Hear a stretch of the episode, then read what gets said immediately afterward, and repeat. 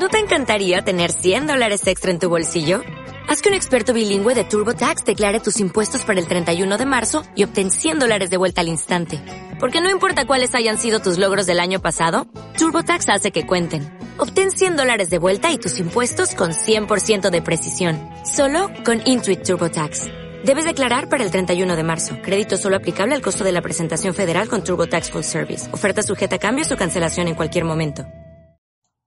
Hola, bienvenido o bienvenida a Conversaciones Emocionales, el canal en el que Juan Pedro Sánchez, Merced Roura y un servidor, David Carulla, explicamos cómo gestionaríamos distintas situaciones de la vida laboral o personal utilizando y desarrollando nuestra inteligencia emocional. Si es la primera vez que nos ves o que nos escuchas, te mandamos una cálida bienvenida y te informamos de que estamos presentes tanto en nuestro canal de YouTube como también en la versión de podcast en Spotify, en Evox y en Apple Podcasts. Por otro lado, también tenemos la comunidad de conversaciones emocionales, que es una comunidad virtual a la cual puedes acceder en el enlace que encontrarás junto a la descripción de este capítulo, de este episodio. Y allí, si nos dejas tu nombre y tu correo electrónico, te informaremos mensualmente de todo lo que estamos eh, sacando, todo lo que estamos promoviendo acerca del desarrollo de la inteligencia emocional, desde artículos, capítulos y también webinars, incluso algunos cursos que estamos haciendo. Por otro lado, como bienvenida, te vamos a regalar una de, las, de nuestras herramientas favoritas que es la matriz emocional, que es una herramienta que sirve para reducir el autosaboteo mental y también para reducir el caos emocional que tantas veces, pues a veces nos, sentimos atrapados en ello. Por lo tanto, este, en este vídeo explicamos esta herramienta y te ponemos algunos ejemplos para que la puedas usar.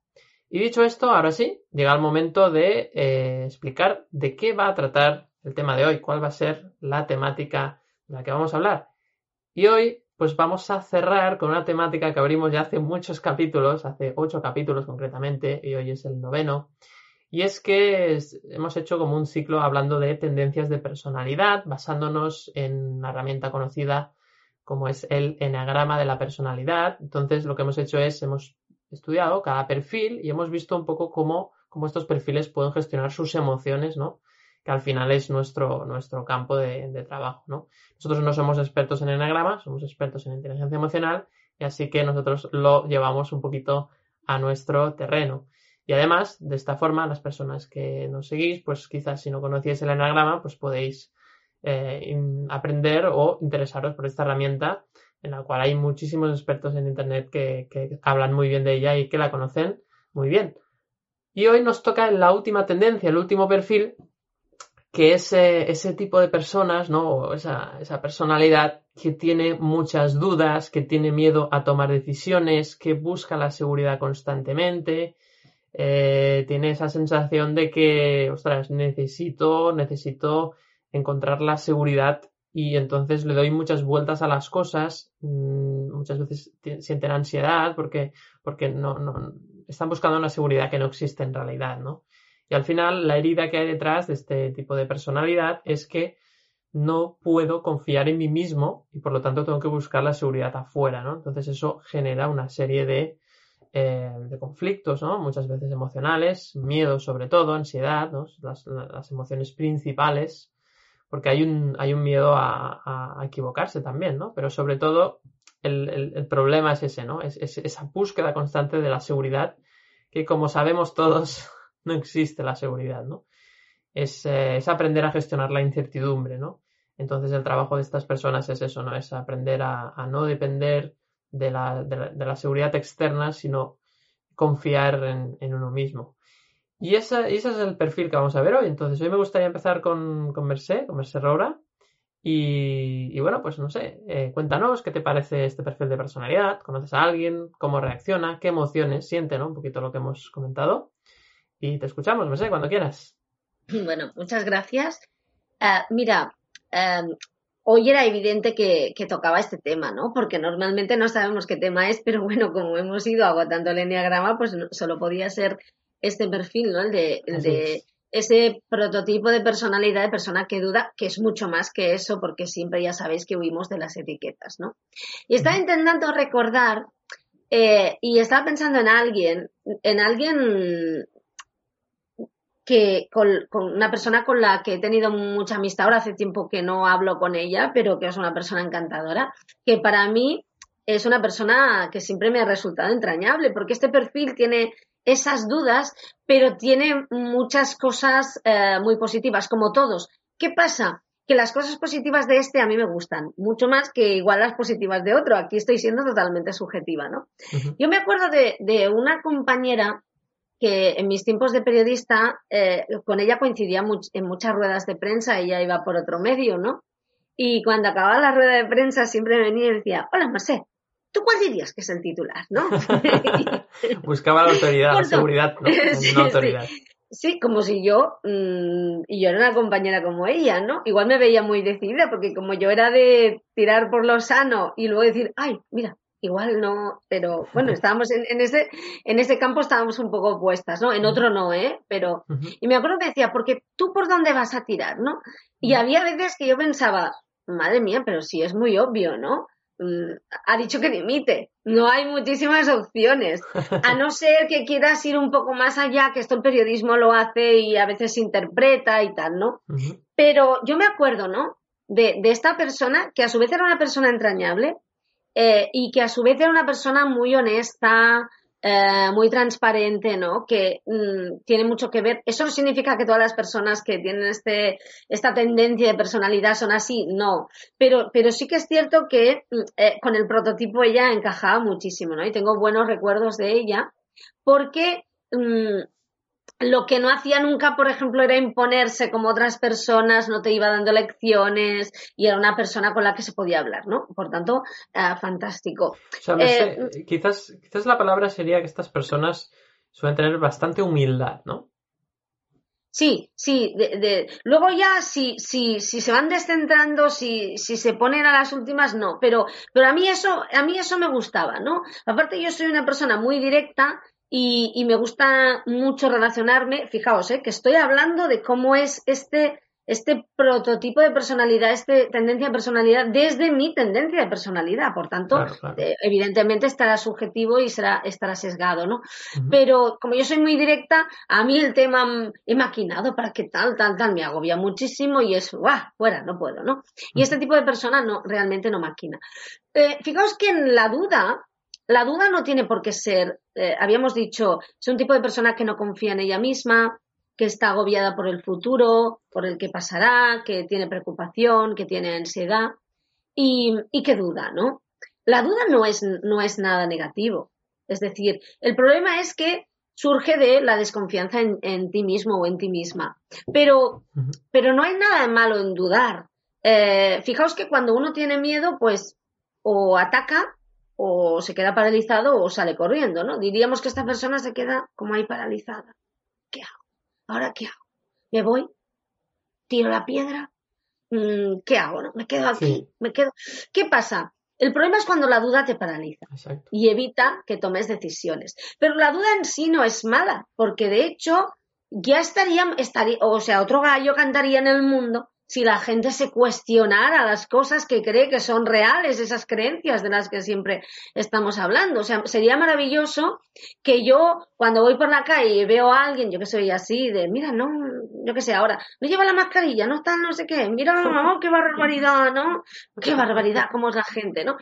A ver, antes de hacer eso pensara, que ya lo intento, ¿eh? Pero pensar, tú no lo sabes, a lo mejor tal, o sea, que tuviera esa duda, ¿no? Ya está bien porque la duda es saludable. El problema es cuando nos quedamos a vivir en la duda, ¿no? Y nos quedamos paralizados, porque la duda lo que tiene que ser es una invitación a explorar.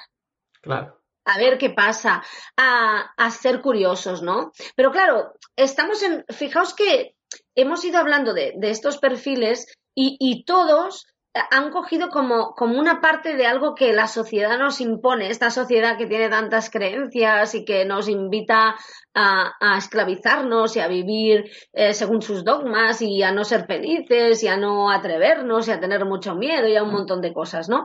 O o a desgastarnos inútilmente haciendo mil esfuerzos para conseguir algo que al final no es ni lo que tú quieres, ¿no? Entonces, eh, cada uno coge un poco, ¿no? Y este tipo de personalidad pues se ha quedado con, con ese miedo que pasará y, a mí me recuerda mucho ahí eh, todas esas frases que yo me cuestiono a veces de la curiosidad mató al gato. Es verdad, la curiosidad no mató al gato. Lo que pasa es que ya no le has visto más porque indagó un poco, se atrevió un poco y ahora está forrado con un negocio en otra ciudad y tú no le ves al gato. Pero la curiosidad no mata al gato. La curiosidad hace que el gato se forre a veces y hace que explore nuevas situaciones en su vida, ¿no? Pero fijaos lo que nos han dicho, la curiosidad mató al gato. No vayas por ahí, sigue haciendo lo mismo de siempre, tal. Claro, esta persona piensa, es que la curiosidad mató al gato, ¿no? Y precisamente tendría que coger esa duda que, que como, como forma de vida cuestionarse cosas, a ver, no cada día las mismas, es positivo coger ese rasgo y decir, mira, le voy a dar la vuelta y lo voy a usar para, para, cuestionarme cosas que hasta ahora pensaba que eran ciertas. Si siguen siendo válidas para ti, tranquilo que van a permanecer, ¿no? Y, y eso está muy bien porque son personas, yo le decía, mmm, las que yo me he topado, honestas, transparentes, que, con, mmm, o sea, que tienen unos valores y, y, y, está muy bien, está muy bien. Coger esa, esa duda y transformarla. ¿Qué pasa? Necesitan seguridad, son personas que necesitan seguridad. ¿Quién no la necesita? Vamos a ver. Y que levante la mano quien la ha conseguido mmm, de forma estable y duradera mmm, a través de, este mundo en el que vivimos, que, mmm, bueno, sí, si hace un tiempo nos decían que, que era líquido, ahora es que yo creo que ya es gas, digamos, ¿no? Aquello de, o sea, es, es, todo muy variable, no sabemos a dónde vamos, no sabemos qué pasará la semana que viene y, y, y, a ver, uno hace lo que está en su mano, pero es verdad que hay muchas cosas que no dependen de nosotros, ¿no? Claro, mm, para este tipo de persona, eh, el entorno en el que vivimos es, es realmente muy duro, ¿no? Y bueno, mmm, le acobarda, podríamos decir, ¿no? Le, le acobarda y, y, le acaba pues como emparanoiando de qué podrá pasar, se preocupa. Esta sociedad nos invita muchísimo a preocuparnos, a sufrir, a, a estar siempre atentos, a estar siempre y, evitando vivir el presente, ¿no? Porque el presente, si no sabes qué va a pasar, es ese espacio eh, realmente incómodo y desconocido, ¿no? Por tanto, eh, bueno, fijaos que mmm, no, o sea, no hace falta ni siquiera que cambie, hace falta, como en todos los perfiles, como en todas las personas, que utilice esas herramientas que ya tiene, pero aplicadas desde otro punto de vista, dando, dándole la vuelta, ¿no? Por tanto, mmm, bueno, ¿tienes miedo? Bueno, pues todos, ¿no? Todos tenemos miedo, ¿no? Lo que pasa es que reaccionamos de forma distinta. Hay quien tiene miedo y tira piedras, ¿no? Hmm. y esta persona pues se queda ahí paralizada, ¿no?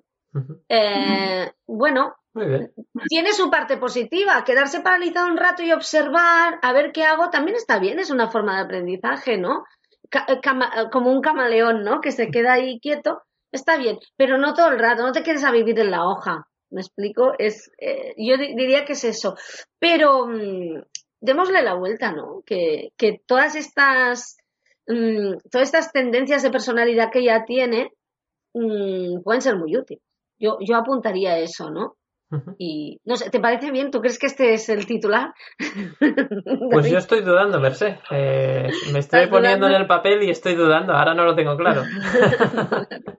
no, no, me he acordado, no sé, no sé si verá esto, pero oye, desde aquí un saludo eh, maravillosa, gran persona, eh, con la que había tenido conversaciones muy, muy interesantes y muy dispuesta a escuchar y aprender. A veces se dejan llevar un poco, ¿no? Es como si fueran buscando a alguien que les salve, ¿no? Sí. Pero, fíjate, eso también tiene una parte buena, es una persona que escucha, ¿no? Y, sí, oye, mucho. si es humilde y escucha, para lo que hay por el mundo ya es muchísimo, ¿no? Ya, gracias, gracias, ¿no? Sí, la verdad es que estoy totalmente de acuerdo contigo, Mercé, que, que esas dos características, la capacidad de escucha para ver todas las opciones, ¿no? Escucha mucho a la gente porque quieren conocer todos los puntos de vista y, y, el, y luego esa humildad, ¿no? Esa humildad de reconocer que no sé, ¿no? Y que, por ejemplo, las personas con esa tendencia al perfeccionismo, por ejemplo, pues es muy, muy contradictorio. Nos viene muy bien aprender esa humildad, ¿no? Porque a veces, pues creemos que lo sabemos todo, que sabemos, no que lo sabemos todo, pero sí que sabemos cómo se hacen las cosas, ¿no? Y muchas veces, pues hay maneras mejores de, de hacer las cosas. Así que sin duda eh, un buen, buen repaso a, esta, a esta, una definición ¿no? de este tipo de, de personalidad. Y seguimos con, con Juan Pedro. Eh, más ideas, ¿no? A ver, ¿cómo podemos eh, terminar de definir este, este perfil, Juan Pedro? Pues hombre, habéis hecho ya un muy buen repaso eh, y entonces estaba precisamente dudando también de qué iba a poder decir yo. ¿no? no a ver, yo lo, lo, conozco bastante de cerca, este perfil. Primero porque eh, he tenido también, como Mercedes decía, algún compañero de trabajo que tenía este perfil y, y, en mí mismo, porque yo cuando bajo estrés y bajo mucha presión también eh, voy hacia este perfil, ¿no? que es uh -huh. empezar a dudar, tener miedo de tomar una decisión eh, por no saber si es la acertada, la correcta. Uh -huh. Y aquí precisamente yo creo que tiene mucho que ver también ya no solo eh, esta personalidad eh, dubitativa, ¿no? sino la educación que uno ha recibido porque en la escuela, y, todavía existe, por desgracia, creo yo, eh, nos enseñan como que hay una respuesta correcta para todo. ¿Eh? Es, es eh, cuando hacen preguntas, está esperando, bueno, en un examen es la respuesta correcta, ¿no? Eh, entonces, claro, si no das la respuesta correcta era un fallo, era muy mal, eh, yo recuerdo en la escuela, a ver, la, eh, preguntaban algo y tú te equivocabas, no dabas la respuesta correcta y decían muy mal, un, un negativo, ¿no? O te ponían un rojo. Entonces asoci asociamos eh, no acertar, no, no dar la respuesta o tomar la decisión correcta, la decisión correcta, a, a algo negativo. Como y claro, una decepción, ¿no? Como una decepción de los sí. demás, ¿no? Incluso. Exacto, como que no te van a aceptar, como Eso que es. te van a recriminar, a rechazar. Y entonces, eh, claro, estás buscando la respuesta correcta, la decisión correcta. Y claro, en la vida sabemos que no existe la decisión correcta, porque hay tantas posibilidades como personas, como situaciones, es que no hay un, una correcta. Todas son buenas o malas, dependiendo de al final, pues bueno, por los resultados que obtienes. Al final se aprende, ¿no? Decimos que aprendemos desde la inteligencia emocional, lo que hacemos es aprender conforme vamos obteniendo resultados, ¿no?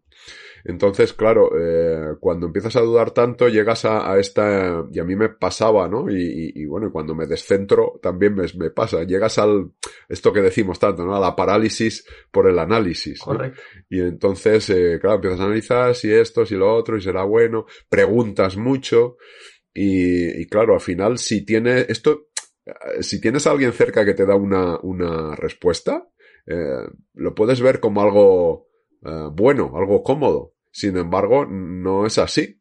O no siempre es así. Porque si te acostumbras a que otro, alguien te dé lo, o te diga lo que tienes que hacer, ¿qué ocurre? Que llega un momento que no sabes hacer nada si alguien no te lo dice. Entonces, claro, claro llegas a... ¿no? Claro, te incapacitas, de, eh, te vuelves dependiente. Uh -huh. Y entonces eh, en la empresa, por ejemplo, pues está esta, este perfil eh, cualquiera cuando nos descentramos, ¿no? Que empiezas a preguntar a, todo el mundo si esto, qué es lo correcto, qué se espera de ti, que si hay algún manual, ¿no? Buscas el manual de, de, de los pasos que hay que dar para hacer las cosas bien, no sea que te salgas de, de los cánones establecidos y luego llegue el jefe o jefa y te diga, ¿por qué has hecho esto? Si esto no está en el manual, ¿no? Claro, las cosas no son así. Bueno, puedes encontrarte alguna empresa así, pero si es una empresa así tan rígida, eh, pues bueno, no sé si es, no sé si es sostenible esto. Huye. Muy bien. Entonces, claro, eh, como decía Merced, a ver, la duda saludable es, pues eso, es buena porque está bien, te planteas, eh, eh, la, la, lo analizas, lo, lo, a ver, e, este perfil es bueno, se le dice que es pesimista también, pero es bueno para, precisamente para encontrar los posibles fallos de un proyecto. Sí. Es decir, vamos a hacer, venga, va, vamos a este proyecto, venga, sí, lo lanzamos ya, venga, sí, todos, todos bien, todos, adelante, venga. Y llega este perfil y dice, oye, pero habéis pensado que esto puede salir mal?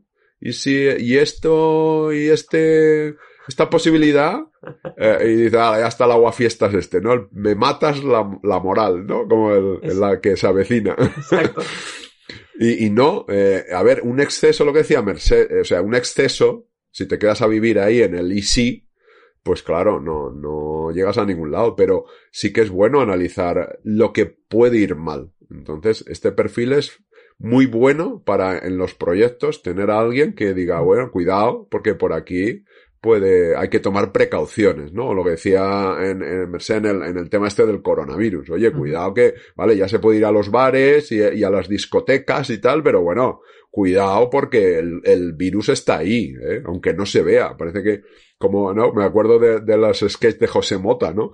Pero que si no se ve, si no se ve, ¿no? ¿Qué, qué virus si no se ve? bueno, eh, está ahí.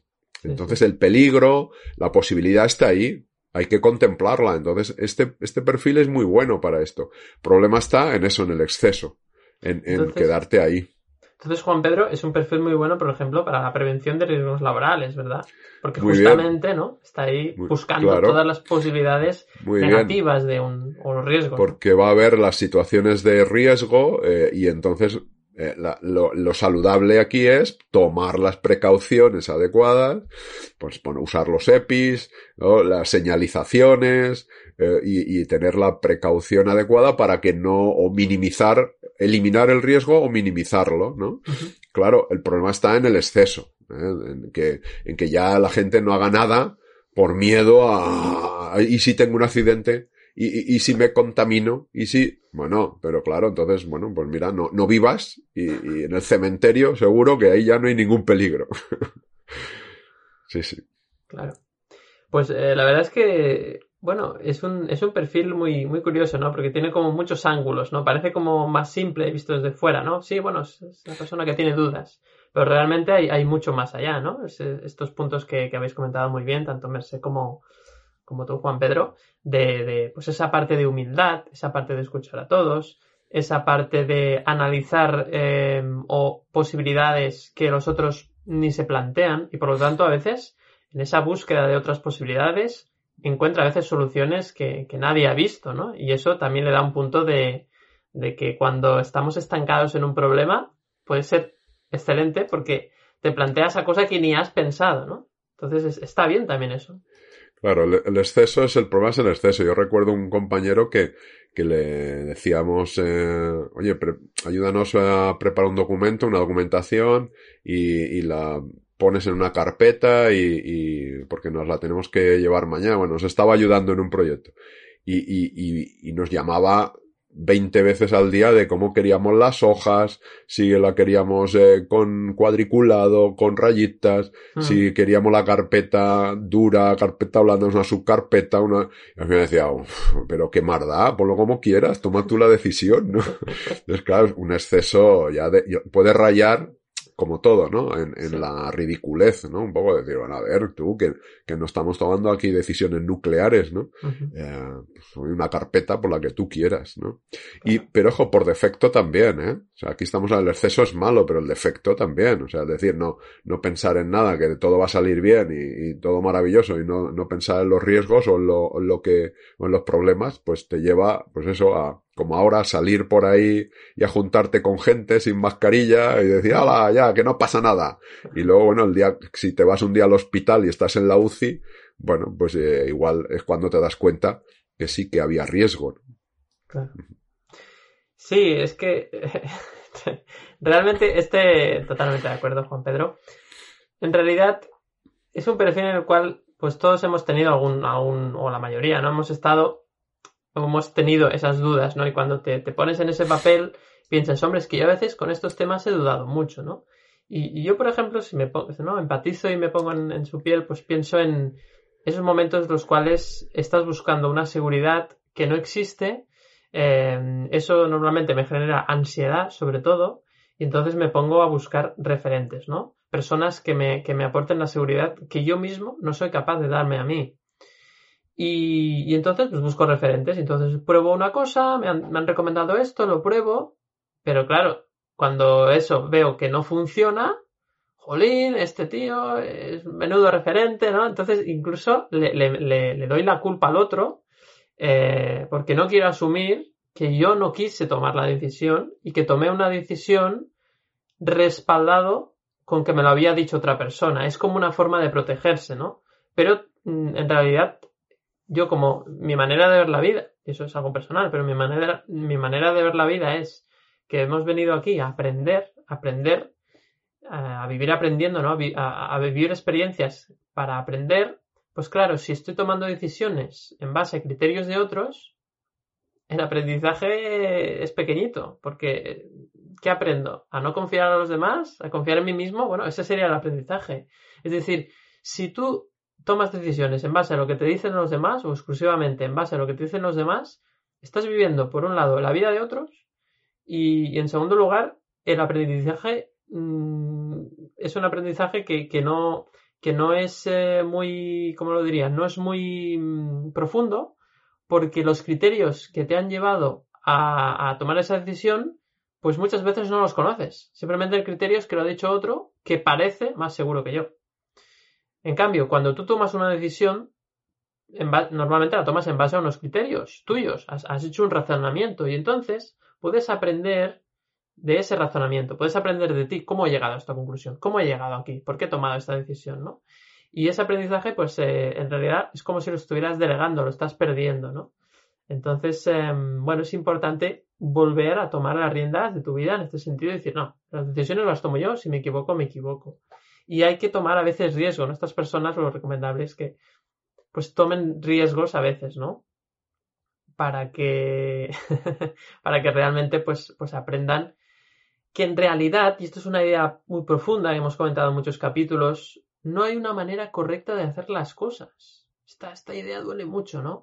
no hay una manera correcta de hacer las cosas. Y esto le duele al perfeccionista, le duele al de las dudas, le duele a, todos, al que evita el conflicto, le duele a casi todo el mundo, ¿no? Al que no quiere sentirse vulnerable, a todos, porque es como la creencia madre, ¿no? Hay una forma correcta de hacer las cosas, ¿no? Y esto viene, lo decía muy bien Juan Pedro, de cuando ¿no? tú estás en la escuela, en el colegio, y hay una manera correcta de hacer el examen, ¿no? Porque te han puesto un señal verde, ¿no? Una flecha verde, correcto, o te han puesto una cruz roja, ¿no? Y, significa una, una, aspa roja, ¿no? Entonces, como que está mal, ¿no? Entonces, eh, claro, nos han, nos han, evaluado, siempre, siempre nos hemos sentido evaluado con el bien-mal, ¿no? Estamos con esa idea, entonces todo es bien-mal. Correcto, incorrecto, acierto o, o, o error, ¿no?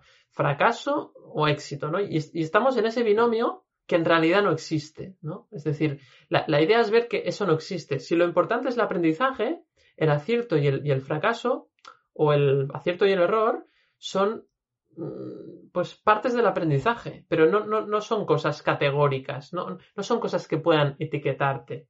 No le, no le des más poder al error o al acierto Mm, del que tiene el aprendizaje, ¿no? A veces no vemos el aprendizaje porque estamos muy centrados en el acierto o en el error. Y justamente lo que nos lleva a esa duda permanente, esa duda angustiosa que vive este tipo de, perfil, es que, quiere acertar, quiere buscar una seguridad que no existe, ¿no? Entonces hay, un mantra que a mí me gusta mucho, ya lo sabéis, que es confía en la vida. Confía en la vida para mí es eh, el mantra superior, es decir, la idea más importante de mi vida, lo que yo más he aprendido es que confío en la vida o estoy jodido. Así de claro. O sea, o confío en la vida o cuando no confío en la vida hay problemas. Eso ya lo he aprendido, es mi mayor aprendizaje y, la mayoría de, problemas y conflictos conmigo mismo y con otras personas vienen de no confiar en la vida. Si yo confío en que la vida me da en cada momento lo que yo necesito para aprender, aunque sea desagradable muchas veces, si yo confío en eso, pues al final tomaré una decisión. Podré dudar un poco, pero, pero tomaré la decisión, porque si el objetivo es aprender, a más decisiones tome, más aprendizaje tendré. Por lo tanto, vale la pena tomar riesgo muchas veces para aprender más, ¿no? Al final, para, para, para que realmente ese aprendizaje lo puedes hacer. Cuando tú eres una persona que se dedica al, mundo del, de la emprendeduría, ¿no? Del emprendimiento, como es en nuestro caso, de hecho es el caso de los tres, Em, tienes que tomar muchos riesgos, ya lo sabéis. Tomamos riesgos, bueno, pero una locura. Entonces, eh, a más riesgos o a más decisiones tomamos, más aprendemos, ¿no? Y luego, pues podemos ayudarnos a nosotros mismos, incluso a los demás. Podemos luego ser mentores.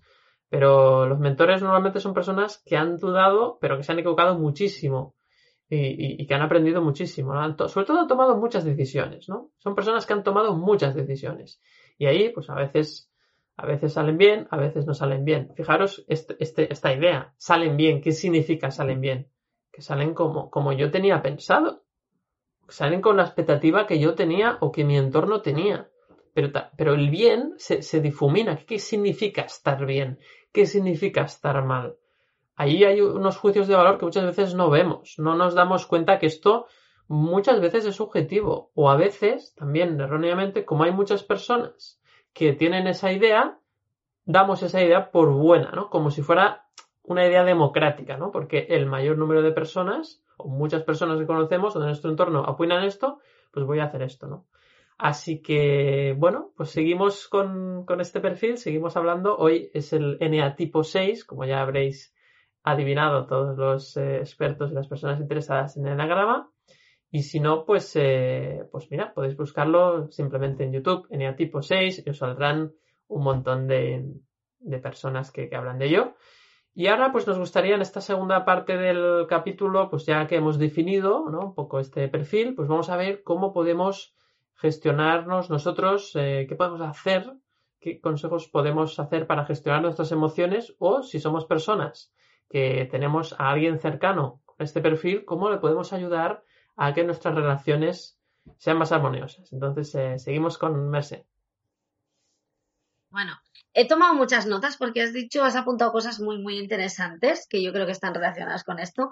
Una de las últimas que has dicho, David, es una idea que yo creo que ya va siendo hora que nos metamos en la cabeza.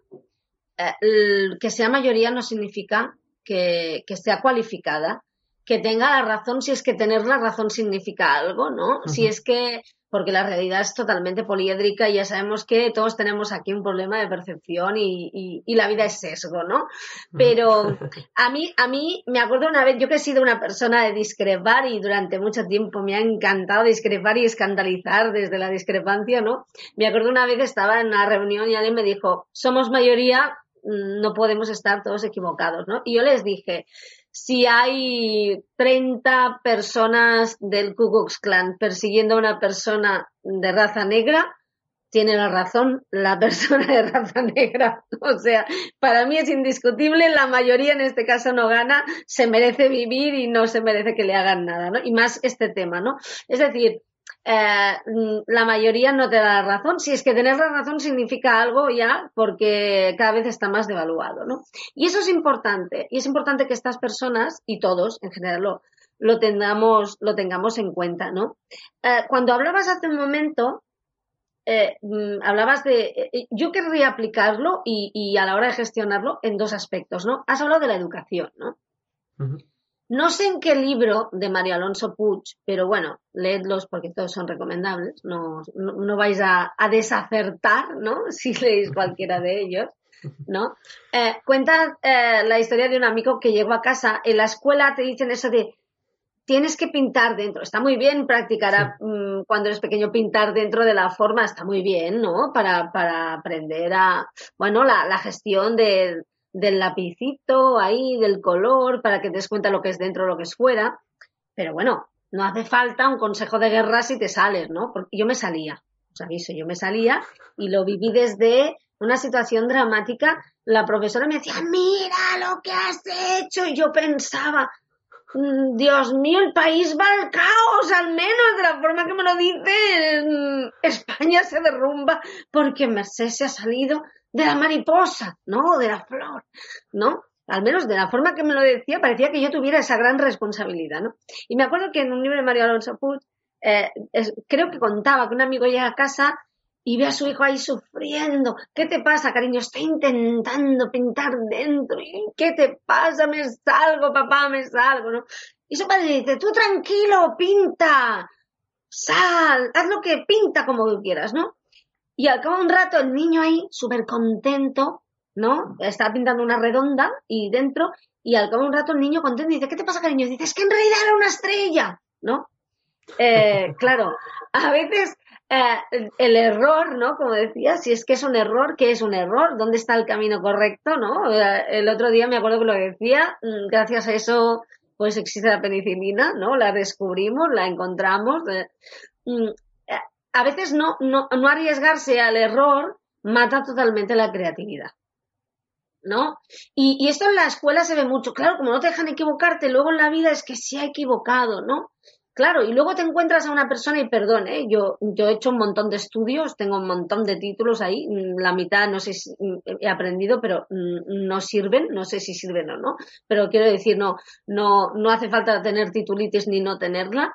Luego encuentras a personas pues que no han estudiado lo que se supone que se tiene que estudiar y les está yendo muy bien en la vida. Por tanto, de hecho, entre las grandes fortunas del mundo, hay personas que no tienen estudios universitarios, cosa que te demuestra, no estoy alentando aquí a que la gente ni estudie ni no estudie, ¿no? No tengo tanto poder, tenía más cuando me pasaba de la florecilla y de la mariposa, entonces sí que mataba a España, ¿no? Pero ahora no. Quiero decir que, que no hay una forma de ver las cosas y yo invitaría a este perfil y a mí misma y a todos, ¿no? A, bueno, a equivocarse a ver qué pasa. Es que yo creo que vale la pena incluso como ejercicio, ¿no? Como ejercicio. Una vez dije, vamos a hacer el ridículo, a ver qué pasa. Bueno, vamos a equivocarnos a ver qué pasa, porque a veces transgrediendo un poco las normas te das cuenta de que esas normas a ver, sin hacer daño a nadie, desde el respeto, eh, con la mascarilla puesta y la distancia. Eh, no lo digo porque en este momento casi que, a ver, cada uno sabe lo que tiene que hacer, ¿no? Pero hay veces que transgrediendo un poco las normas te das cuenta de que ya no son válidas, ¿no? Porque el otro día mmm, alguien decía una frase que, que, ya la había oído, pero que me, me gustó mucho, de no, bueno, no hay nada peor que es que siempre se ha hecho así, ¿no? Claro, siempre se ha hecho así, bueno, pues vamos a tener esclavos, ¿no? Si siempre se ha hecho así. Eh, si siempre se ha hecho así, pues mira, mm, muerde esto mientras te hacemos la incisión, no, hombre, no, vamos a usar la anestesia, ¿no? Quiero decir, hemos evolucionado, ¿no? Y bueno, siempre tienes la opción de morder, pero igual la anestesia va muy bien, ¿no? Siempre se ha hecho así, bueno, pues mmm, a veces está bien notar lo que sientes, pero no siempre el dolor curte, ¿no? Por tanto, hay que arriesgarse un poco y salirse un poco de la línea, ¿no? Yo, yo es lo que dirías. Y yo lo aplicaría, te he dicho, a la educación. Y el otro día algo que apuntasteis, que me pareció muy interesante a raíz de, de este repaso a tendencias de personalidad, enneagrama o como se quiera decir, porque eh, esto se podría estudiar, reconocer, explicar desde muchos puntos de vista. Le podríamos haber puesto la etiqueta eneagrama o, no, o no eneagrama. Fijaos lo interesante que es. Eh, mm, esto nos da, nos da cuenta de lo interesante que es, por ejemplo, en la empresa, en el mundo de la empresa, contar con distintos perfiles, mm, ver que cada uno aporta una parte y un talento, pero yo pensaba, claro, qué bueno es, por ejemplo, en prevención de riesgos, pues tener una persona de este, bueno, que tenga dudas, ¿no? Que se plantee las cosas y que a la cual se le dé la suficiente confianza como decir, bueno, pues ya que dudas, en lugar de quedarte paralizado, a tu lado hay una persona que dice, venga, tío, venga, nos atrevemos, va, que tú puedes, ¿no? Y la otra persona le dice, venga, pues vamos a explorar si se puede hacer de otra forma, ¿no? Qué interesante, en lugar de, de buscar eh, que, todo, que todos los eh, trabajadores sean con como el director general, no ves al director general con la raya marcada, ves a todos los trabajadores con la misma raya, ¿no? Pues ver que cada uno es distinto, contar con personas distintas, valorar la diferencia, ¿no? Y tener en cuenta estos criterios a la hora de, de crear equipos, ¿no? Para que sean distintos.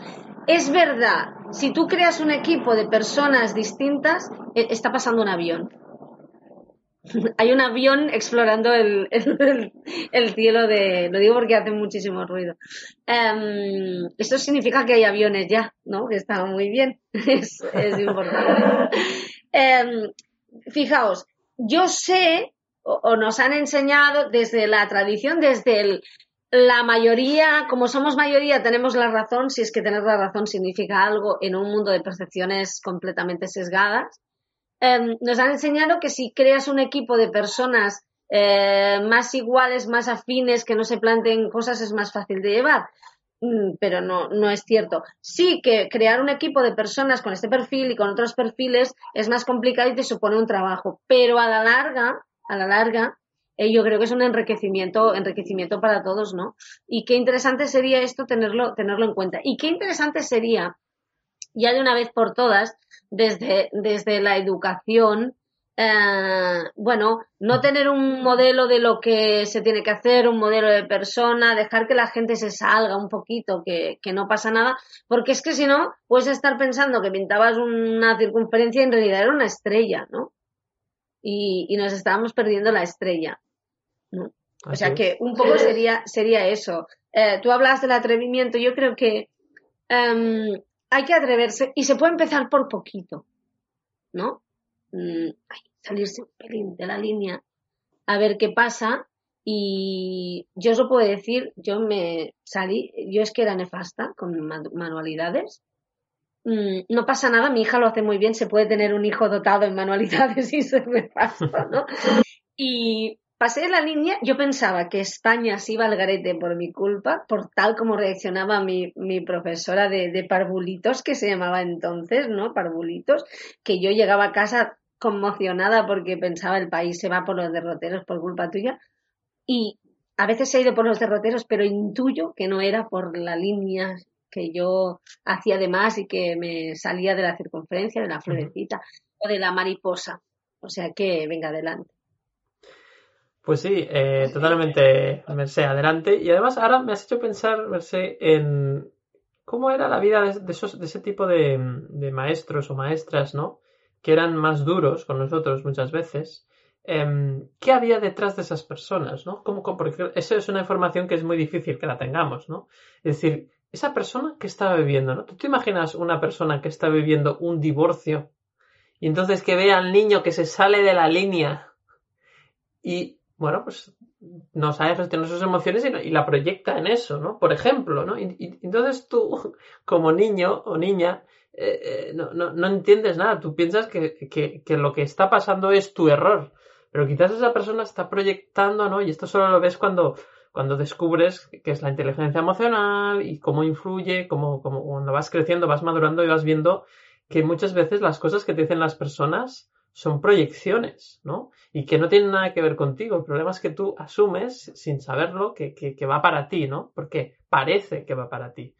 Entonces, eso me hace pensar muchísimas cosas que quizás no tienen que ver con este capítulo, pero que es Fíjate una cosa, si, si me permites un apunte en esto. Sí, claro. Eh, a veces no dejamos que los demás se salgan de la línea, no porque esté bien ni mal, porque sino porque como tú no te saliste o tú no te sales y te reprimes mucho, pues no te mola nada que esto pasa. A ver, mmm, hay personas, y esto se ve mucho en redes, porque bueno, creo que está esta cuarentena ha sacado lo mejor y lo peor de nosotros, ¿no? Esa gente que mmm, hay personas que deciden vivir su vida de una forma, ¿no? Y, y, los demás no quieren que la vivan de esa forma, que piensas, pero perdona, te ha dicho a ti que lo hagas, no, pero no se puede hacer, ¿no? Y piensas, seguramente esta persona, por desgracia ella misma, se está reprimiendo de, de comprarse una furgoneta e irse por el mundo a, a, a tocar o hacer títeres que es una opción maravillosa como otra, y como se reprime y no hace eso porque tiene que ser abogado economista, que también es maravilloso si te gusta, pues no quiere que la gente viva su vida como, como quiere, ¿no? Y nos cogen una especie de historias de esto no está bien, esto tal. Eh, a veces no dejas de, de moralidad, de, ¿no? de moralidad, ¿no? De lo que está bien, lo que está mal, como si a ti te obligaran, ¿no? Como, uh -huh. como si que yo decida mm, vivir mi vida de una forma, te obligará a ti a vivirla de esa misma forma. Es que nadie te ha dicho nada.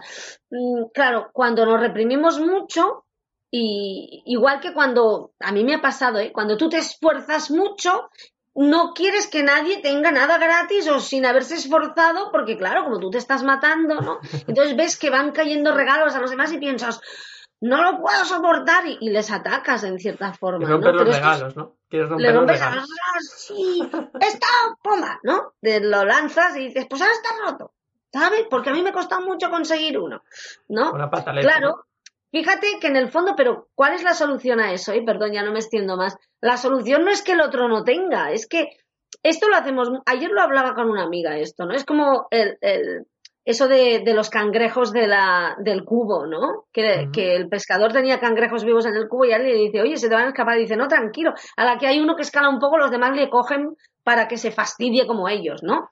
No, hombre, no, deja que un cangrejo salga del cubo que te va a tirar la cuerda y os va a sacar a todos. No, aquí no. Aquí, mmm, nada. O sálvese quien pueda o a la que lo consigue un poco y tú crees que tú no lo puedes conseguir o no te lo puedes permitir, vamos a ahogarle, ¿no?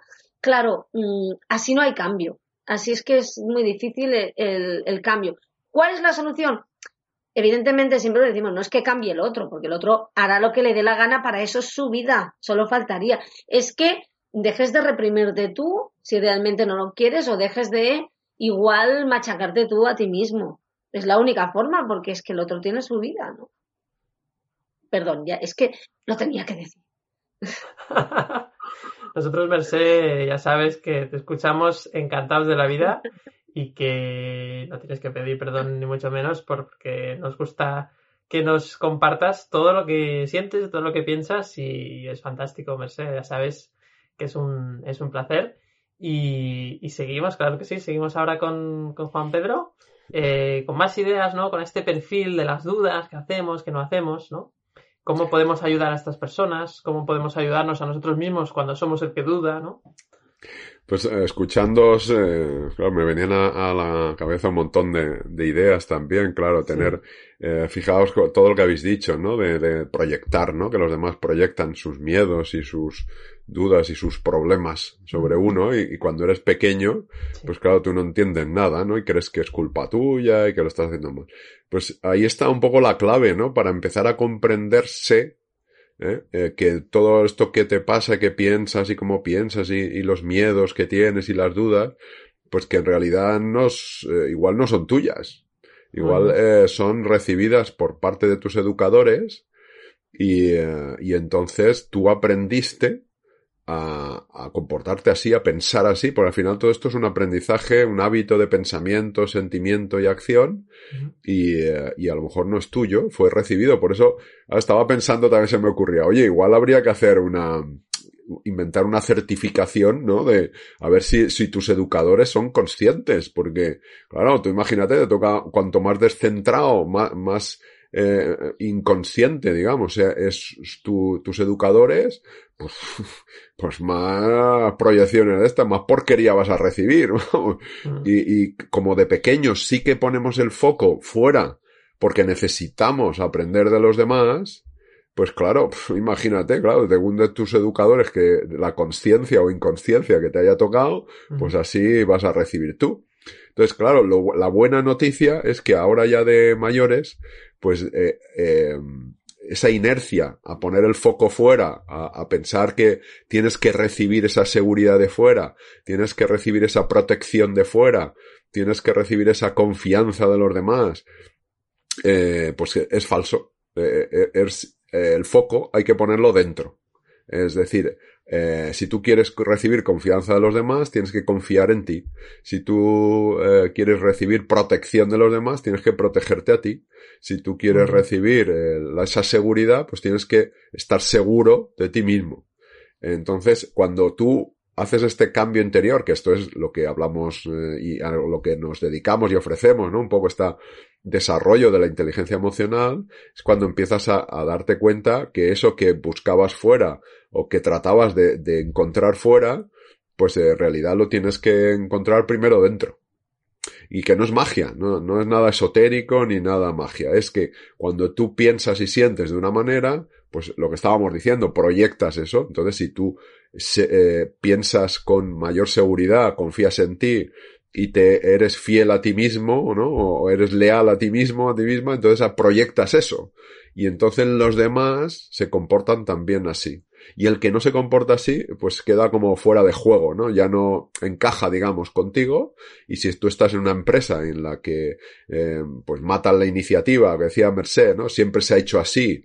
Eh, aquí todo es muy rígido, pues entonces es cuando te darás cuenta que tú no, no, no, encajas ahí, que te tienes que ir a otro sitio. La vida te estará diciendo, ya no es tu sitio este, eh, es, eh, tu sitio está en otro lugar, ya, ya, ya lo encontrarás, ¿no? Empieza a buscar, pero ya no encaja, ya no, no tienes tú que encajar eh, en la rigidez, sino que tú, eh, bueno, tienes que eh, actuar como tú crees que tienes que actuar, en base a tu, realmente tu esencia, tu, tu forma de ser, pero que, que es tuya, no es, no es comprada, ¿no?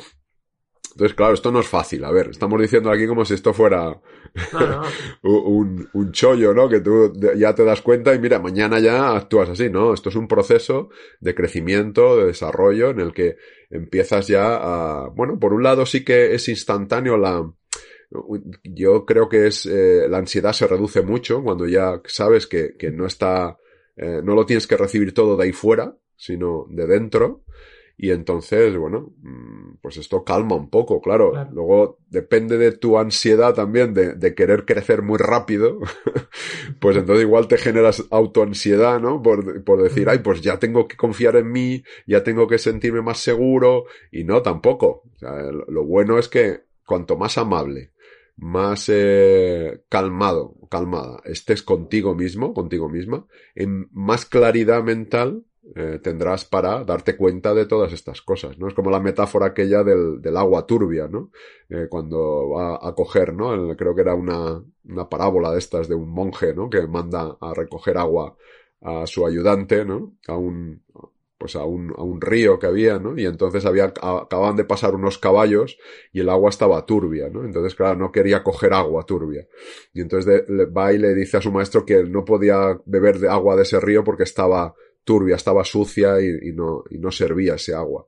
Entonces le dice que, que vaya y que espere a que, se calme el agua, ¿no? Y cuando se, se calma y el agua, el, o sea, el, barro se va al fondo, pues el agua queda cristalina, ¿no? Y esto es un poco la mente, ¿no? El, cuando tú dejas de agitar la mente con tanta preocupación y tanta ansiedad y tanto easy easy, eh, y te calmas, eh, viene la claridad mental para ver las cosas con, pues, un poco más centradas, ¿no? ¿no?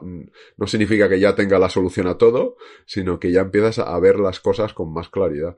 Entonces, cuando ves desde dentro con más claridad y tomas mejores decisiones, desde dentro ya, sin, sin contar, eh... a ver, esto no significa que pases de todo el mundo ya, y a partir de ahora que te la traiga floja lo que diga lo demás sino que, que, guardes ese equilibrio un poco entre lo que dicen los demás, sabiendo que esa es su opinión o su forma de ver o su experiencia, y la tuya, y que tomes una decisión en base a, lo que tú eh, sientes de, desde la calma, ¿eh? no, no cuando estés en un pico emocional, eh, porque da igual que sea de ansiedad, que sea de entusiasmo, ¿eh? porque en un pico de entusiasmo exacerbado, vamos, te vas a tirar a la piscina sin agua seguro y te vas a estampar. ¿eh? Pero entonces eh, buscamos la calma. Y desde esa calma eh, empiezas a ver con mayor claridad las cosas. Y en ese sentido, Juan Pedro, estas personas, ¿no? Que a veces, como decías muy bien, tienen esos pensamientos, ¿no? Lo que tú decías, y si no sé, es que tal, eso genera mucha ansiedad, mucho pensamiento reiterativo, ¿no? Mucho pensamiento de ataque muchas veces, ¿no? Em, ¿Cómo podemos llegar a esa ansiedad, ¿no? Es decir, ahí tenemos herramientas, ¿no? Por ejemplo, tú conoces muy bien como el tema del, del mindfulness, ¿no? La meditación, ¿no? Ahí yo creo que nos puede ayudar mucho, ¿no? Sí, a ver, a ver, la práctica de mindfulness, por ejemplo, lo que pasa es que requiere una práctica formal continuada para precisamente cuando llegan esos momentos difíciles de ansiedad, ser capaz de parar. Muy bien. Pero si no, pues bueno, pues tenemos eh, esas otras prácticas que comentamos muchas veces, ¿no? La de escribir eh, lo que pasa por tu cabeza, eh, contárselo a alguien sin, sin abusar de siempre que sea la misma persona, porque si no al final se va a hartar. Pero sobre todo escribir, hacer ejercicio físico, darte una vuelta.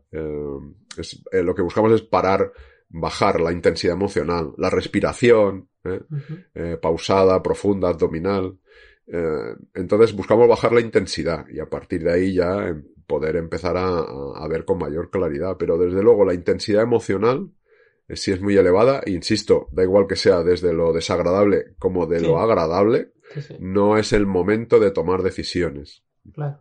Y, una vez, digamos, aquietada esa mente, ¿no? Cuando hemos hecho la meditación o, o esa práctica del mindfulness, pues supongo que es el luego tomar conciencia de estos pensamientos y decir, ah, mira, pues me he dado cuenta que esta ansiedad viene de este pensamiento, que es ese easy que tú decías muy bien, ¿no? Que es que me estoy cuestionando esto y, le estoy dando vueltas al mismo, ¿no? Claro, o del pensamiento es de ese pensamiento que estás teniendo repetitivo o incluso de una de un pensamiento más arraigado que es ya una creencia, ¿no? Que tú tienes desde pequeño, que bueno, precisamente lo que eh, mostramos un poco en esa herramienta, ¿no? Que tú comentabas al principio, la presentación del capítulo, la, la de la matriz emocional, y ahí es, eh, buscamos, pues bueno, eh, todo este, este círculo, ¿no? De pensamiento, sentimiento, interpretación, que al final es lo que te produce ese, ese descentramiento, ¿no? Es de, ese miedo de, ¿y ahora qué hago, no? ¿Qué va a pasar? Te preocupas por lo algo que va a pasar que luego no pasa. Eh, entonces, eh, bueno, pues es un, un sufrimiento gratuito que te das a ti mismo, a ti mismo y que te lo puedes ahorrar. Eh, y esto es lo que buscamos un poco, esa calma para darte cuenta que no, que todo lo que has aprendido, a ver, no, no todo, pero la mayor parte de lo que has aprendido pues eh, igual no era tuyo y, y, es de otro y no tiene por qué ser bueno. Si siempre se ha hecho así y tú lo has aprendido a hacer así, pues plantearte hacerlo de otra manera es la mejor forma de, de a lo mejor salir de ahí, porque precisamente en esos sitios que dice siempre se ha hecho así, uff, a mí me da un miedo también, siempre se ha hecho así, uff, pues va a ser, ya va siendo hora de cambiarlo, ¿no? Porque igual está obsoleto, caducado, eh, igual ya está emponzoñado, está ya con hongos, y yo qué sé, vete tú a saber, mal estado, y nos lo estamos comiendo. Claro, de hecho, me haces pensar que, me has hecho pensar ahora que muchas personas que tienen esta tendencia de, de personalidad pues es fácil que acaben trabajando en empresas rígidas. ¿Por qué? Porque al final en esa rigidez encuentran la seguridad que no se dan a ellos mismos, ¿no? Entonces, eh, es interesante esto, ¿no? De hecho, conozco una, una persona muy cercana a mí que, que, es este perfil claramente, que trabaja en una empresa súper rígida, ¿no? Y, y, es verdad, ostras, eh, me he dado cuenta de esto, ¿no? De que, y se queja, ¿no? Se queja, ¿no? Es que se queja mucho, pero en realidad se siente seguro, ¿no? En la, la... si, claro, claro, un poquito... prefieren la seguridad de, de, una nómina todos los meses, de que esté todo, eh, pues eso que decíamos, el manual, ¿no? Ya paso a paso. Sí. Y, y a lo mejor le gustaría más, pues tener más libertad o más autonomía. Sí pero los, la sacrifican por ese, bueno, por esa menor ansiedad de, de ver que está todo estipulado y, sí. y, y, así sí, y si pasa algo, y bueno, yo lo he hecho conforme a las normas. Claro. No es culpa mía. Tiene ese escudo, ¿no? Tiene ese paraguas. Claro, yo, yo, yo he sido protocolario. Entonces, estará mal el protocolo, pero yo no lo he hecho. Claro, claro, claro. Es verdad, es muy curioso este punto. Pues bueno, pues para estas personas, eh, ¿qué podemos hacer eh, nosotros, no? Si somos, si tenemos este perfil. Pues eh, hemos ya comentado muchos, muchos consejos, pero, pero seguramente el más importante es atrévete, ¿no? Atrévete a tomar decisiones, atrévete a equivocarte, y digo equivocarte entre comillas, ¿no? Porque al final, que está bien, que está mal, yo ya no lo sé. Yo ya me he perdido, chicos. ya reconozco que ya no sé qué está bien y qué está mal. Y, creo que, que es esa valentía. Olvídate también de las autoridades, eh, deja de escuchar. Si siempre estás escuchando a alguien, déjalo de escuchar durante un tiempo. Eh, deja esos, esos gurús, no deja el gurú que te aconseja, que no hace falta que sea conocido. A veces el gurú es una persona cercana que siempre le haces caso. Eh, no le hagas caso por una vez. Haz la tuya, haz lo que sientes y verás que hay un aprendizaje detrás, que ese es el verdadero tesoro, ¿no? El aprendizaje de tomar tus propias decisiones, ¿no? Yo creo que al final estas personas cuando realmente tienen ese coraje de, oye, ahora me atrevo, eh, se sienten tan bien consigo mismas y están sanando un poco su herida que hemos dicho antes, ¿no? Que era la herida de no puedo confiar en mí mismo, ¿no? Eh, pues efectivamente, darle la vuelta y, y, empieza a confiar. Y sobre todo creo que es importante demostrártelo, ¿no? Demostrarte y premiarte. Celebra que, que has confiado en ti mismo y has tomado una decisión, independientemente del resultado Premiate, date un regalo, valórate mm, cuando has tomado una decisión, ¿no? Creo que, que, es muy importante. Y luego si nos vamos al otro lado, tenemos una, una persona con esta personalidad o con este, esta tendencia, digamos, ¿cómo podemos ayudar, no? Pues primero de todo, súper importante, eh, valida cómo, cómo actúa, ¿no? No le acuses, ¿no? Lo peor que le puedes decir a una persona así es, es que siempre estás dudando. No le digáis eso nunca, por favor. No le digáis nunca eso. Es que no te aclaras. Es que siempre estás ahí con la duda. Es que eso, eso le, le genera más ansiedad. No le ayuda. No le ayuda. Entonces, valida que esa persona necesita tener todas las opciones para decidir. Ayúdale, ayúdale a ver las opciones, pero no, no, no le inclines hacia ninguna, ¿no? Porque no, no le ayudas. Otra cosa importante tiene que ver con esto que he dicho, ¿no? Sé paciente, sobre todo. Ten paciencia. Escúchalo y, y sé, paciente. No le, no le metas prisa, no le metas presión. No le ayuda nada la presión, ¿no? Eh, y luego, una última idea, ¿no? Quizás también que es, eh, bueno, para mí al menos es muy, muy, muy importante es no le digas nunca, no le digas nunca lo que tiene que hacer. ¿Por qué? Porque le estás desacreditando, le estás desautorizando, le estás quitando lo que más necesita, que es la confianza en sí mismo. Entonces, no le digas lo que, lo que tiene que hacer. Si te lo pregunta, em, le puedes dar tu opinión, pero incluso si ves que te pregunta mucho, mm, deja de darle tu opinión. Y dile, y yo creo que esto es la clave, dile, mira, yo creo que mm, tienes que tomar tú una decisión. Creo que mi, opinión no te va a ayudar. Pero quiero que sepas que tomes la decisión que tomes, vas a tener mi apoyo. Si tú le dices esto a una persona así, fíjate que le estás quitando el riesgo a que esa decisión que vaya a tomar no te guste o la desautorices, ¿no? Entonces, lo que le estás dando es confianza para que él mismo o ella misma tome la decisión que tiene que tomar, ¿no? Y esa y esa es la verdadera Em, conexión. Ahí se produce una conexión entre esas dos personas muy potente, ¿no? Esa persona que tiene esa herida, esa dificultad, le estás ayudando, no diciéndole lo que tiene que hacer, que al final no le ayuda, porque no, no, hay aprendizaje en eso, sino que le estás empoderando a que tome sus propias decisiones, ¿no? Ese sería el, objetivo. Así que bueno, pues eh, hemos dado ahí una pincelada de este perfil, hemos tratado bastantes temas, a veces nos vamos un poquito, pero esa es la magia de conversaciones emocionales, que de, un tema intentamos ahí enfocarlo un poquito, pero luego vemos que hay 40 capítulos más y eso nos hace pensar que no se va a acabar, o que, bueno, algún día se acabará, pero, pero que tenemos temas de sobras porque de cada capítulo nos salen 10, ¿no? Ya habíamos hablado también de la educación, porque creemos que precisamente, ¿no? Hay como mucha en la educación, creemos que hay, especialmente en la educación cuando somos pequeños o pequeñas, creo que hay muchas cosas que nacen ahí, ¿no? Nacen de esa educación y que luego se llevan a la edad adulta y, bueno, pues ese es un poco el tema.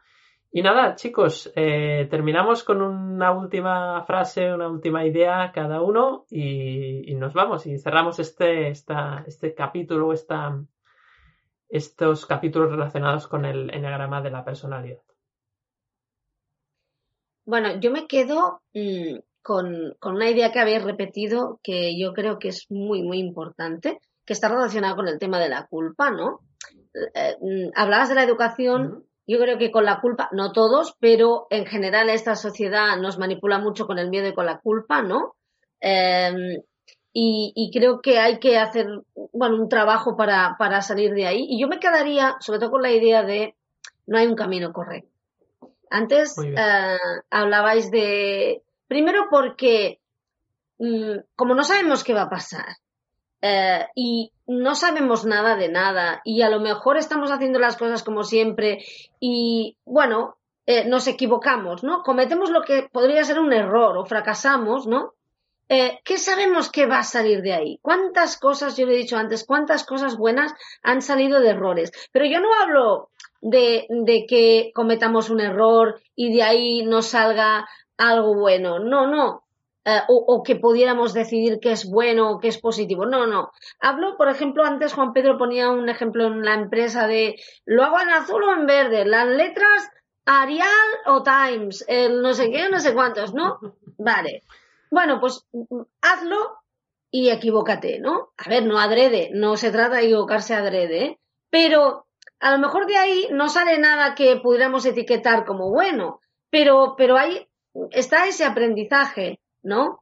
Y hay veces que la vida da tantas vueltas que te encuentras en un sitio, a veces, a mí me ha pasado, miras a tu alrededor y dices, qué fantástico, al final he llegado aquí y, y eh, vuelves para atrás, vas siguiendo las miguitas de pan de cómo has llegado hasta ese sitio y te das cuenta de que si no la hubieras, con perdón, cagado en alguna parte del proceso y te hubieras visto obligado, obligada a aprender algo, a mirar para otro sitio, a buscar otra, otro camino, otra senda, pues a lo mejor no estarías allí, ¿no? Como en realidad no sabemos nada, pues no hay camino correcto. Si tú sientes que tienes que ir por un lado, ve por ese lado, ¿no?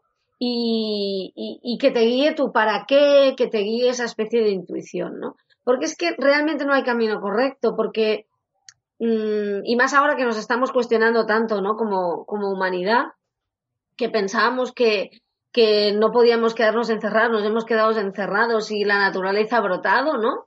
Eh, ¿Qué está bien? ¿Está bien quedarse encerrado o no? No sé, que se lo pregunten a los delfines y a las abejas, seguramente tienen otra opinión.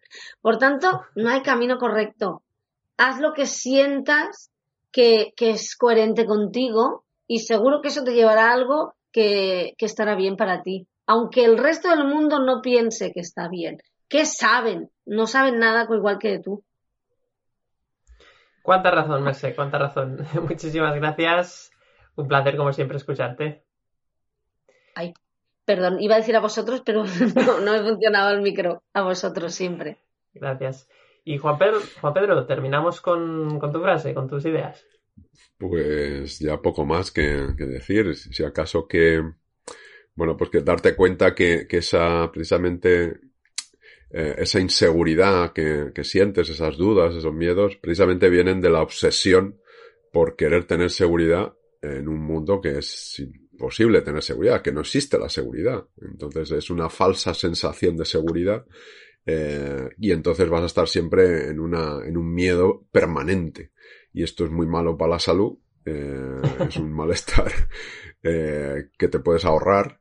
Y entonces, bueno, pues cuando estés calmado, calmada, pues hazte, no sé, como una lista de, de las, de los, tus valores, de lo que es más importante para ti, de tu esencia realmente y bueno, pues trata de prueba, ves probando eh, a ver qué pasa, pero sabiendo que eh, la seguridad eh, no existe, es una utopía.